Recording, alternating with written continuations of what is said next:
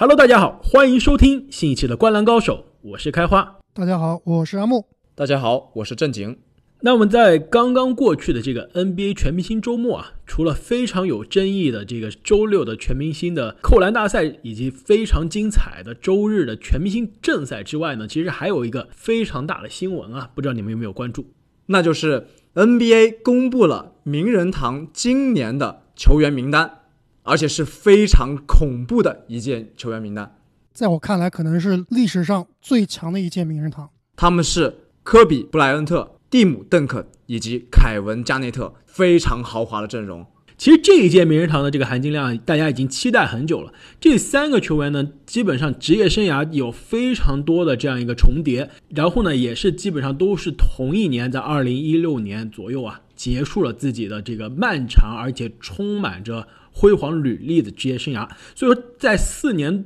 差不多三四年之前啊，大家就非常期待这届名人堂的这样一个到来。那也是不出所料啊，这届名人堂成为了可以说是有史以来可能是阵容最强大、履历啊最辉煌的一届名人堂了。哎，非常的遗憾，其实还有一个这个球星啊，同样也是一个大前锋。也是，其实可以是够格今年是进入名人堂的。无奈啊，是在这三个超级巨星面前啊，相比还是腥味稍微淡了一点。我知道你说的是克里斯波什对吧？没错，波什也是因此非常郁闷。可以说，波什的职业生涯呢，跟这三个球星相比，确实还是差了很多。确实是差了那么一档，但也很不错，也非常不错了。毕竟是有两个总冠军戒指，多次的这个全明星加成，其实放到之前几年啊，也是毫无疑问的名人堂。我突然想到，你们都说这一届是最强的一届，不知道乔帮主的那一届会不会跟这一届有的一拼呢？哎，我觉得还真有可能。其实那一年的名人堂啊，也是非常有意思。二零零九年，也就是乔帮主上台发言这个著名的演讲啊，泪流满面，也是那个表情包的发源地。第一代表情包的发源地啊，就是最近有这个第二代表情包的这样一个素材了。那一年的名人堂呢，其实除了乔帮主之外，还有可能是 NBA 历史前三的这个控球后卫之一啊，斯托克顿。哎，我觉得前三倒不一定吧，但是前五应该是比较稳的。另外一个呢，就是同样有 MVP 加成，而且两个总冠军戒指的海军上将大卫罗宾逊。所以我觉得这一届有可能在实力上跟今年的这一届名人堂有的一拼。另外一届呢，我觉得也是非常的经典啊，那就是最近过去不久的这个2016年的名人堂，那就是有咱们的姚明、艾弗森以及大鲨鱼奥尼尔。那这届的名人堂啊，说实话，在荣誉加成上啊，和这次二零二零年的相比啊，还是差了一些。对，特别是姚明这方面，还是相比而言，跟这些前辈来说，还是差了一些。但是影响力可一点不差呀。对，我也觉得，就是但是对篮球的贡献啊，以及人气还不一定差。所以我觉得说了这么多啊，那今天这期节目呢，就让我们来一起盘点一下。今年的最新进入篮球名人堂的三位 NBA 的传奇巨星，一起来聊一下他们职业生涯中的一些高光时刻啊，以及一些难忘的瞬间。要不我们就从第一个进入联盟的这个凯文加内特开始。哎，我第一次听说加内特啊，就是那个可怕的传闻，说他可以摸到篮板的上沿。从此啊，这一名从高中就加盟 NBA 的球员，就开始了他传奇的职业生涯。那么加内特一九九五年以第五顺位加入了 NBA，整个职业生涯里面得过一次总冠军，一次最有价值球员，十五次全明星，四次 NBA 第一阵容，拿过最佳防守球员一次，并且九次进入了 NBA 最佳防守阵容。可以说啊，这个凯文加内特的这个二十多年的职业生涯，荣誉是真的是让人数都数不尽。但是我觉得更关键的一点啊。就是他的打球的风格，可以说是从某种程度上开创了一个全能型的内线的一个先河。可以说，在他进入联盟之前啊，很少有人能看到这样一个能内能外、能防守、能进攻，并且还能策应，就是一个全能型的这样一个中锋或者大前的这样一个角色。没错，在他之前啊，确实找不到跟他类似的球员；而在他之后，我们看到了有一些球员是有他的影子，包括这个浓眉哥。还有这个同样是森林狼队的这个唐斯，你说的是进攻端的唐斯吧？防守端可没有可比性啊。包括某种程度上的现在的这样一个字母哥。其实我们现在在 NBA 经常用一个词叫做“独角兽”来形容像字母哥、波金吉斯甚至大帝这样的角色，就是一个七尺长人，但是他们的这样一个在球场上的进攻范围啊，可以覆盖全场，在防守端呢，也是可以是有统治力的表现。可以说，这个“独角兽”的这样一个词啊，用在加内特身上，我觉得是更加。有这个针对性，因为如果一个联盟啊到处都是独角兽，那独角兽真的就没有独角兽意义了。但是如果有一个人他的打球的风格以及他的这样一个技能点的这样一个排布啊，完全超越了他整个时代，那我觉得他才是真正意义上的独角兽。所以说，我觉得加内特在九十年代末，在二十世纪初就打着二零一零年、二零二零年的篮球风格，我觉得他就是那个时代的独角兽。所以说啊，加内特其实是一个超越时代的球员。他如果能早一点遇到这个小球时代啊，那他将是一个会投篮而且会罚球的字母哥。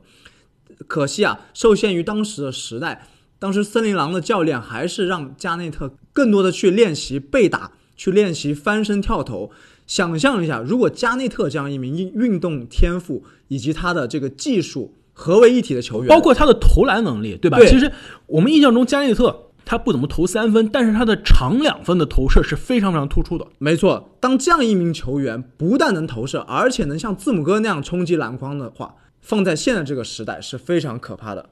我觉得拿加内特和字母哥比啊，其实两个人的风格还是有一些不一样的。字母哥的主要进攻方式呢是冲击篮下，加内特的主要进攻方式像郑宁讲的是中距离跳投和篮下背挡。加内特的优势在于他的投射能力比较好，字母哥的优势在于他的持球进攻的能力可能更强。没错，所以说，其实加内特呢，我觉得某种程度上他也是被他的时代所耽误了。如果像正经所说啊，加内特回到现在的这样一个小球的时代，这样一个三分球当道的时代，他是完全有能力成为一个空间型的四号位或者五号位。甚至是我觉得，而且他的我觉得他是最完美的。而且他在组织端啊，因为以前其实常人有像克里斯韦伯、有迪瓦茨或者说加内特这样可以有策应能力的常人，但是他们的持球在高位策应的次数还是相对比较少的。现在我们看到了，无论是阿德巴约、萨博尼斯，还是约老师，甚至像字母这样的高个子，他们。虽然个子很高，但是是打的是球场上的进攻发动机的这样一个角色。加内特如果回到这个时代，手上的这样一个持球的次数变多了，策应的次数变多了，我觉得他的这样的职业生涯的助攻数啊，肯定还会再上另外一个台阶。我觉得说了这么久进攻啊，我觉得还是要再吹一波加内特的防守，这才是他最为大家所称道的地方。他可是第一个我印象中听说可以从一号位防到五号位的人。现在的勇士防守大闸格林，我觉得就跟他的风格非常类似。但是格林的身体素质比加内特比还是差了好几个台阶啊。而且格林虽然垃圾话天天喷的不断，但是他在垃圾话的这样一个名人堂的排行中啊，也达不到加内特的等级。而且加内特的垃圾话不仅是对对手、对裁判、对球迷啊，他连自己的队友都要喷垃圾话。你以为格林就不喷队友了吗？但是格林从来可没有把自己的队友喷哭过。不，但是格林可是喷散了一个王朝啊！呃，这个我还真不太确定。但是我确定的是啊，当年这个凯尔特人王朝的时候啊，著名的一个镜头就是大宝贝格伦戴维斯啊被加内特在板凳席上是硬生生的喷哭了。戴维斯啊，在这个全美直播的镜头面前啊，用毛巾盖着脸，在这个掩面哭泣啊。那是不是他这个绰号的来源啊？就是这场比赛之后，而且这件事还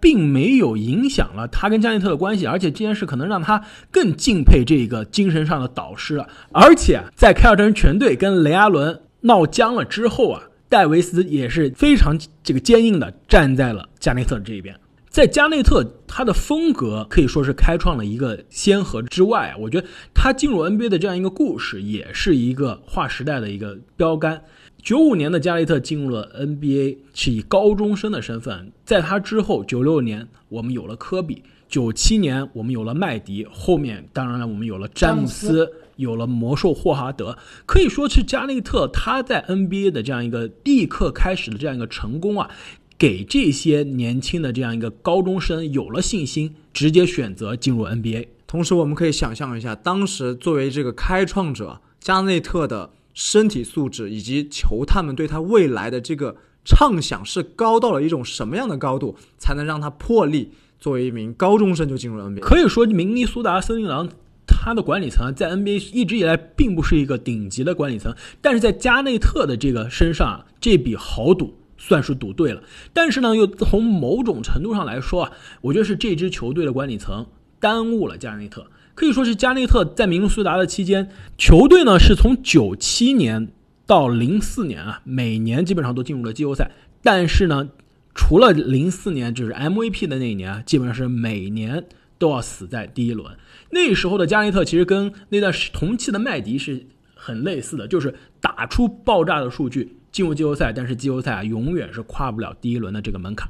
对，那个时候我能记得他的最强的两个帮手啊，一个是外星人卡塞尔，一个是狂人斯普雷维尔。哎，那你还说的是他的这个 MVP 赛季，就是森林狼常规赛战绩啊领跑西部的那一年。那一年是有卡塞尔和斯普雷维尔的加持啊，之前他的队友可是连这样的水平都达不到，最强的可能就是斯泽比亚克了。所以说，大家都说这个浓眉哥啊，在鹈鹕之前是被他的身边的队友耽误了。其实加内特的职业生涯很长一段时间也是被队友所耽误了。其实大家说这个詹姆斯的身边一直没有足够好的陪衬，但是其实他有身边有多次进入全明星的大 Z。包括后来又给詹姆斯找来了，比如说本华莱士、奥尼尔这样的帮手。同时呢，詹姆斯还把莫威廉姆斯硬生生是带进了全明星。可以说，詹姆斯身边的这个帮手比不上其他很多的巨星，但是比加内特还是绰绰有余。所以啊，当加内特受够了这个队友不够强大的苦之后，他痛定思痛，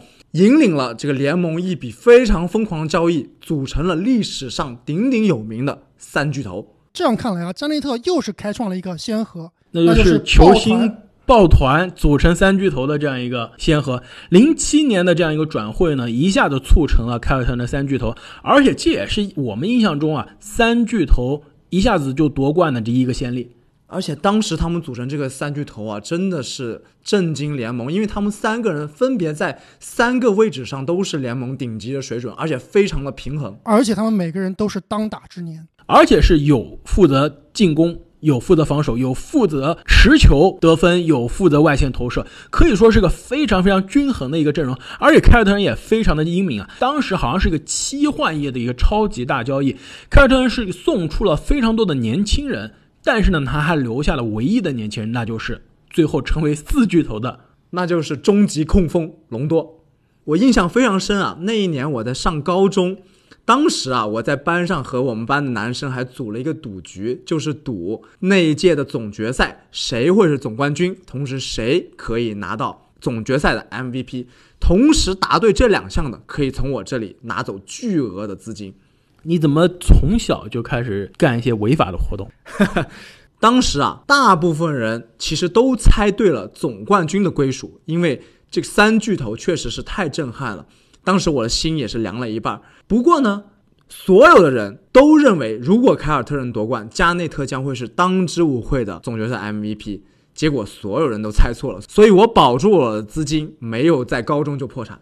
其实事实上呢，那一年的这个季后赛，加内特可以说是球队的这样一个主心骨。虽然皮尔斯在这个总决赛对抗湖人的比赛中啊，可以说是在进攻端。虐爆了对方的防守，而且有一场这个著名的王者归来之战。对，王者归来之战可以说是把这个眼球和数据都赚到了。但是防守端的大闸真的是加内特，而且那一年的季后赛呢，加内特无论是在赢球贡献值还是防守的高阶数据上，都是领跑全联盟。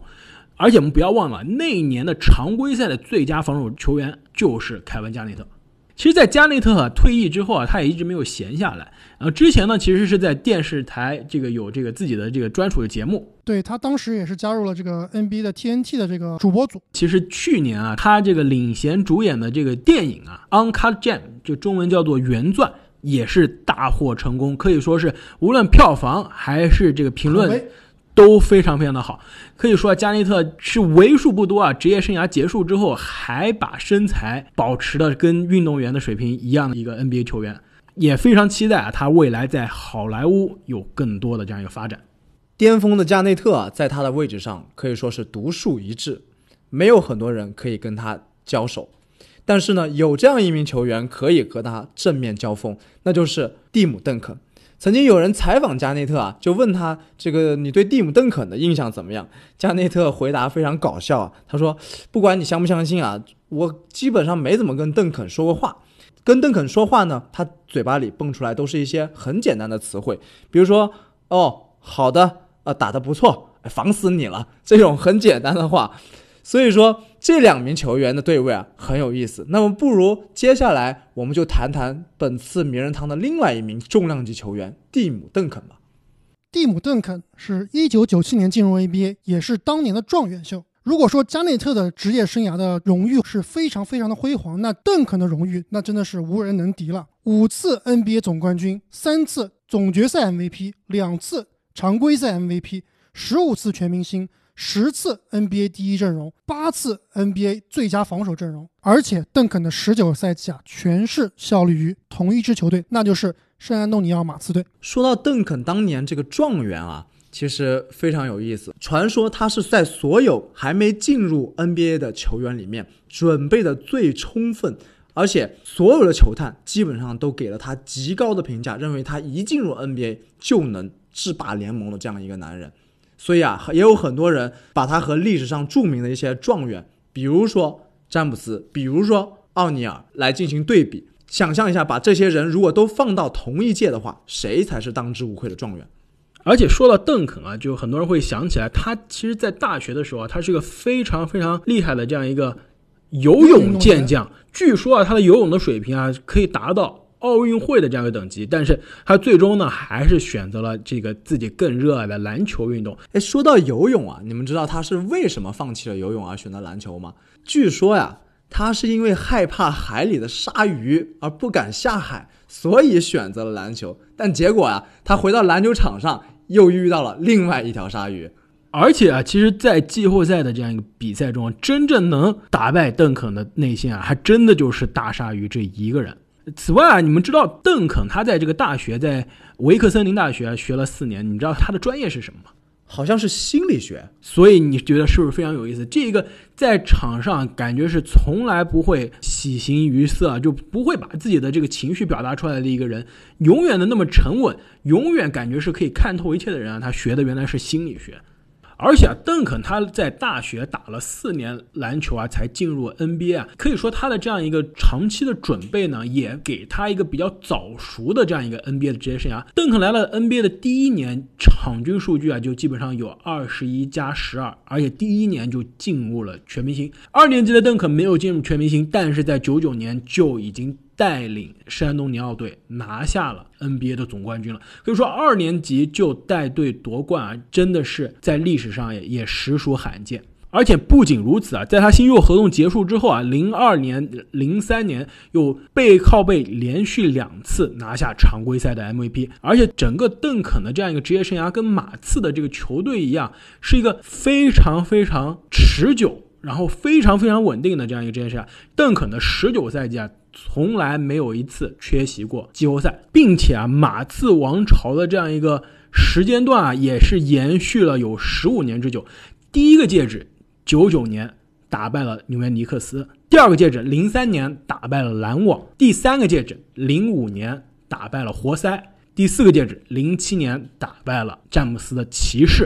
最后一个戒指啊，一四年复仇了，同样是詹姆斯的迈阿密热火。可以说，时隔十五年。五个总冠军戒指啊，非常非常的神奇。这样一听，真的非常恐怖。可以说啊，有了邓肯，就有了季后赛的保障，甚至啊，有了总冠军的保障。而且马刺王朝啊，经常被人诟病的一点就是他们一直没有过连胜，没有过连冠。但是事实上，大家如果去翻看一下零四年和零六年这两个断档的这年份啊，都是非常的不幸。零四年遇到了什么？西部的半决赛遇到了湖人队费舍的。著名的零点四秒的绝杀，一下子把这个马刺跟湖人对位的这样一个势头搬了过来，让马刺啊最后倒在了湖人的面前。零六年的季后赛遇到了什么？马刺跟最终的这样一个西部冠军小牛啊，在半决赛大战了七场，在最后第七场还有三十秒的时候，马刺还领先三分，最后诺维斯基的这样一个上篮被吉诺比利啊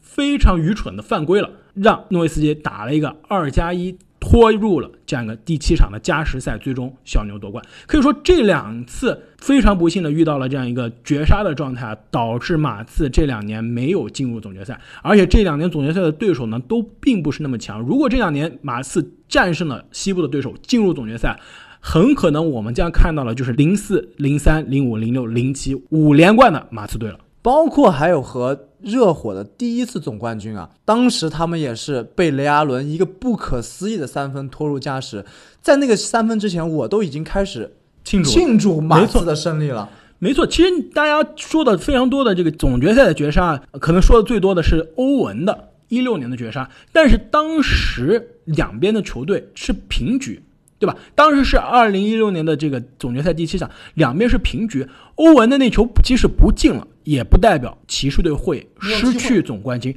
但是，一三年的那个雷阿伦的绝杀，当时是在马刺的主场。你们知道当时的场边已经发生什么样的情况了？当时马刺的场边啊，如果大家回去看当时的录像的话，所有的工作人员已经把要庆祝的这样一个舞台都已经准备好了，并且已经拉上了线。一旦这个球不进，就要把这个整个球场控制住，不能让没有证件的媒体或者球迷冲入场内。而且总冠军的奖杯以及舞台都已经布置好，随时可以颁奖了。但是雷阿伦的那个进球不仅把球队拖入了加时赛，赢下了比赛，并且呢，让热火队带着这个势头在第七场战胜了马刺。可以说，当时那一年的这样一个有个镜头让我非常印象的深刻，就是在邓肯在关键时刻打巴蒂尔。勾手没有进的时候之后啊，邓肯非常非常的生气，在后面防守的这个回合中，第一次我是印象中第一次看到邓肯表现出了一个非常懊悔的这样一个表情，并且愤怒的拍了地板。那一刻，其实我知道，连石佛都已经急了，急了。我觉得可能马刺的胜算非常非常的渺茫了。也是那一年的马刺呢，最终非常不幸的倒在了这个热火的三巨头面前。但是不到一年。这个顽强的马刺啊，就重新站了起来。在一四年，可以说是那年总决赛，我跟正经，我们每一场比赛都是一起看的。那年的这个马刺可以说是把热火的三巨头打得无话可说，毫无脾气。对，说了这么多邓肯的荣誉啊，我觉得邓肯应该是比较没有争议的历史第一大前。你们觉得怎么样？没错啊，我觉得能够接近邓肯的人，包括我们刚刚提到的加内特。还有单核夺冠的诺维斯基，包括这个巅峰期非常长的这个职业生涯的马龙，呃，甚至这个职业生涯并不是很长，但是巅峰非常爆炸的查尔斯巴克利。其实这些人呢，他们在这个历史最佳大前的位置上，都比邓肯啊稍微还是差了一些。除了这个荣誉等身的这个历史生涯啊，我觉得邓肯虽然大家都叫石佛。他不苟言笑，但是其实呢，他还是一个非常有意思的人。我听说一个故事啊，就是在刚刚加盟马刺了之后，为了宣传啊，这个摄影师呢要给马刺的球员们拍一些照片，看到这个邓肯啊，非常的木讷，站在旁边一句话也不说也不笑，那摄影师就对当时这个马刺核心大卫罗宾逊说：“哎，你去跟他随便说点什么吧，让他笑一个。”然后呢？大卫·罗宾逊就过去和邓肯两个人开始讨论起了爱因斯坦的相对论。那么另一个透露出邓肯很有意思的故事啊，就是在邓肯第一份合同结束之后，他其实呢已经自己决定续约了，但是呢为了逗他的导师波波维奇，他就跟波波维奇说：“哎呀，我想去奥兰多。”当时啊把这个波波维奇真的是吓得不行。然后邓肯又跟他说：“没事，我是逗你的。”这样的一种师徒情谊啊。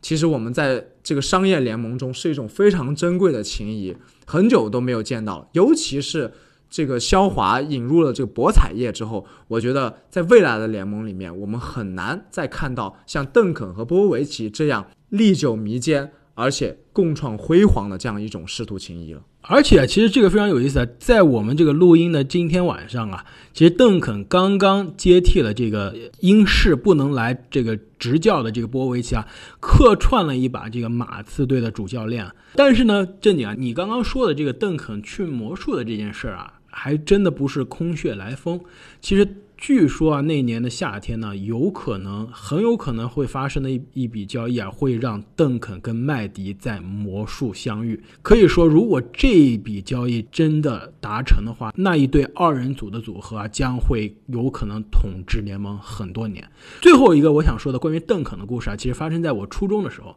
刚刚正经，你说你高中的时候啊，一直忙着在设赌局啊，这我非常的羡慕。那时候初中的我呢，一直其实是忙着我们有一个课啊，叫做阅读课，就是我们语文老师呢每周会花一节课的时间，让大家去自己带一些课外读物在那儿阅读。结果你带的是《体坛周报》，哎，你说还真对，灌篮。但是呢，每个人呢需要做这个读书的笔记，把你们读的这些有意思的故事啊都记下来。我身边的同学呢带的呢都是故事会、读者，比故事会还好一点。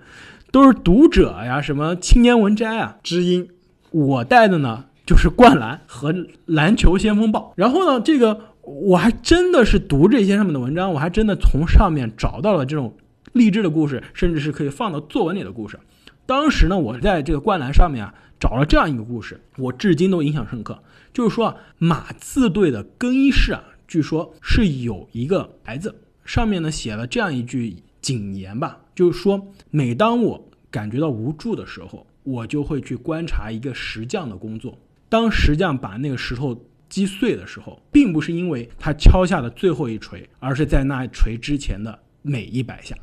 其实这一句话呢，可以说是非常非常好的表现了马刺队这个球队的更衣室的文化，这个球队的胜利的哲学，以及代表了邓肯的这个人的气质，那就是大音希声，大象无形。大智若愚，非常非常的勤勤恳恳，不停的耕耘，不停的坚持，最终获得了胜利。其实当时的我，我一直不太确定这个故事是真的还是假的，是不是我们这个球迷杜撰出来的？直到二零一四年，马刺在复仇的这个总决赛之战中啊，战胜了热火。那时候我已经来到了美国，我那天在马刺夺冠的第二天的早上，我看到《纽约时报》上的一个文章，我还以为你第二天去当了石匠呢。纽约时报体育版那天关于马刺的标题就是说马刺的胜利是坚持的胜利，然后这个文章的第一段就引用了这一个关于石匠的名言。那时候我才知道，原来这个故事啊是真的，而且当时的这个文章里面说了，马刺队不仅在更衣室有这块牌子放了多少年，而且还把这个故事翻译成了各个国家的语言，让他们每一个来自不同国家的国际球员都可以时刻用这个故事激励自己。哎，你们还记得你们是怎么得知邓肯退役的吗？好像并没有什么很深刻的印象，好像确实记不太起来有一个什么瞬间。我来提醒你们一下，那是二零一六年的这样一个七月初啊。其实，在邓肯宣布退役之前，没有任何的征兆，而且其实他宣布退役之前一天呢，杜兰特。刚刚宣布要加盟勇士啊，可以说是抢足了全联盟所有媒体的这样一个关注点。然后邓肯呢，就趁着这个大家关注这个大新闻的时候啊，悄悄的宣布自己退役了，可以说是以一个非常邓肯的方式啊，不声不响的告别了联盟。没有巡回的演出，没有繁杂的奢华的这个仪式。其实与他相比呢，同一年退役的科比啊，他的退出方式啊，也是非常有个人的这样一个。特色，那就是基本上长达一整年的巡回告别演出，可以跟他这个个人非常华丽、某种程度上是非常浮夸的这样一个风格啊，非常的一致。我觉得倒不是浮夸，就是科比那种睥睨一切的个性啊，我根本不在乎别人怎么想，我要退役了，我就是要对，你可以爱我，你可以恨我，你也可以，你可以对我欢呼，也可以嘘我，但是我要告诉你，这是我的最后一次演出，尤其是。最后一场比赛可以说是非常科比了，所以说到这里啊，那我们最后再来聊一下今年进入篮球名人堂的最后一个 NBA 球员，那就是科比布莱恩特。那么科比布莱恩特一九九六年进入 NBA，以传奇的第十三号顺位啊，被夏洛特黄蜂选中，并且立刻交易给了这个洛杉矶湖人啊，换来了当时的湖人的中锋迪瓦茨。那么科比二十年的职业生涯全部效力于湖人队，拿过五次总冠军，两次。总决赛 MVP 一次，常规赛 MVP 十八次，全明星十一次，NBA 第一阵容九次，NBA 第一防守阵容，还有两次得分王。我刚才说了，这个邓肯可能是比较没有争议的历史第一大前，那么科比应该也是比较没有争议的历史第二得分后卫。其实我们之前有期节目就是聊这个二零一零到二零一九这十年，对吧？当时我们说这十年当之无愧的联盟第一人是勒布朗詹姆斯，这十年是属于勒布朗詹姆斯的十年。其实如果我们要看二零零零到二零零九的这十年啊，很可能我觉得这十年的这样一个最有代表性的人物啊，或者某种程度上来说的联盟第一人啊，可能就是科比布莱恩特。这十年之中啊，科比布莱恩特拿了可以说是四次或者说是五次的这样一个 NBA 的总冠军，而且啊有过八十一分的这样一个神迹的表演啊。这十年啊，正好他的中间见证了科比职业生涯的一个分水岭。可以说，在科比零七年决定换他球衣号码之前啊，之前和之后八号的科比和二十四号的科比可以代表着他职业生涯两个非常截然不同的阶段。八号的科比呢，是经历着从一个刚进入 NBA 的这样一个可以说是少年，不断的成长，在鲨鱼身边获得了三个总冠军，最后想挑战自己这样一个老师傅的球队老大的地位。球队的这个 F 四分崩离析，科比孤军奋战啊，奉献了无数个让人印象深刻的得分表演。其实那时候的科比呢，一直是想跟世界证明自己很强，自己是联盟最能得分的人。但是二十四号的科比呢？终于在离开鲨鱼之后，拿下了自己的第一个常规赛 MVP。终于在离开鲨鱼之后啊，拿下了属于自己的两个总冠军戒指。这时候的科比可以说从身体的爆发性上来说，可以说从得分能力上来说啊，都比不了八号的科比。但是这个二十四号的科比打球更加狡猾了，打球更加成熟了。更重要的是，他成为了一个更好的队友以及更好的更衣室的领袖。其实讲了这么多科比的得分能力啊，我觉得大家应该都比较耳熟能详，我们就不一一列举了。我想提一点的是啊，科比在刚刚开花说了这十年中啊，几乎每一年都进入了 NBA 防守第一阵容。科比的防守由于他进攻端的出色，反倒是被掩盖了一些，但这一点其实也是他被低估的一点。当年所谓的四大分位啊，大家进攻端各有所长，但是这四个人里面，我觉得科比的防守是另外三个人比不了的。我觉得另外一点，其实科比被人误解或者说被低估的一点，就是他的这个投篮啊。其实现在我们这个可以说是魔球当道，定量的分析、数据分析更加当道的时候，打球大家都更加合理了。所以说，很多人会觉得科比当时的这样的风格是不够高效的。而且都觉得科比投篮不够准，对，都有很多图片啊，把科比画成一个打铁匠。但事实上呢，科比的确是有过很多著名的这样一个打铁的表演。其实所有的高得分的这样一个球员都有过这样一些失常的表演。但事实上呢，科比啊，他的这样一个两分球的命中率，尤其是长两分或者突破的命中率，一直是在联盟顶尖的水平。的确，科比的这个三分球命中率，以现在当今 NBA 的标准上来说啊，是差了一些。但是。不可以忽视的是，科比持球创造进攻，甚至经常是持球在三分线外啊干拔三分的能力。这个跟站着空位拿队友的传球直接投篮是完全不同的。首先，的确难度更高了，但是这对对手的这样一个防守的伤害啊也更大了。这也是为什么库里他对于对手的这样一个防守的威胁更大，他的这样一个三分球的命中率比一个。接球就投的球员的这个三分球命中率杀伤性更强，就是因为他对于对手的这样的防守啊有更大的破坏性。其实对我自己来说啊，关于科比有很多话想说，但是话到面前又说不出来。其实我们之前的节目，包括缅怀科比的那一期呢，都已经讨论过很多很多关于科比的荣誉以及他的故事。但是当我们说要准备这一期节目会讨论到科比的时候，我却发现什么也说不出来。眼前却是闪过了很多很多关于科比的画面。其实说到这里啊，我觉得非常遗憾的一点就是，其实今年名人堂的这样一个仪式啊，我们非常遗憾，可能要错过了有可能历史上最佳精彩的这样一个名人堂的演讲。其实很多媒体啊都在科比离开之后说，非常遗憾没有办法听到他的这样一个名人堂的演讲。但是大家也都说，并不会感到意外，如果科比啊在他十岁的时候就已经写好了这个演讲稿了。可以说啊。科比的他的职业生涯，甚至他的整个人生啊，都在为这个时刻，在为成为一个名人堂级别的球员啊去努力去奋斗。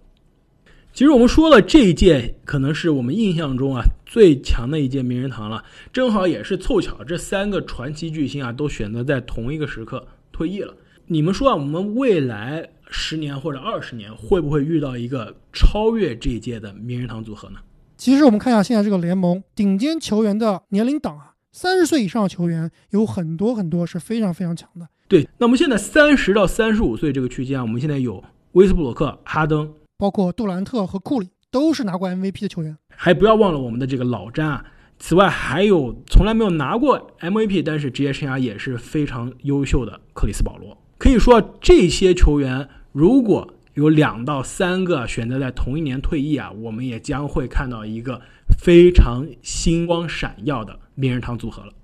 那么，听众朋友们，你们对于本届的名人堂球员有什么样的故事想和我们分享吗？欢迎大家在评论里给我们留言。那我们下期再见，再见。再见。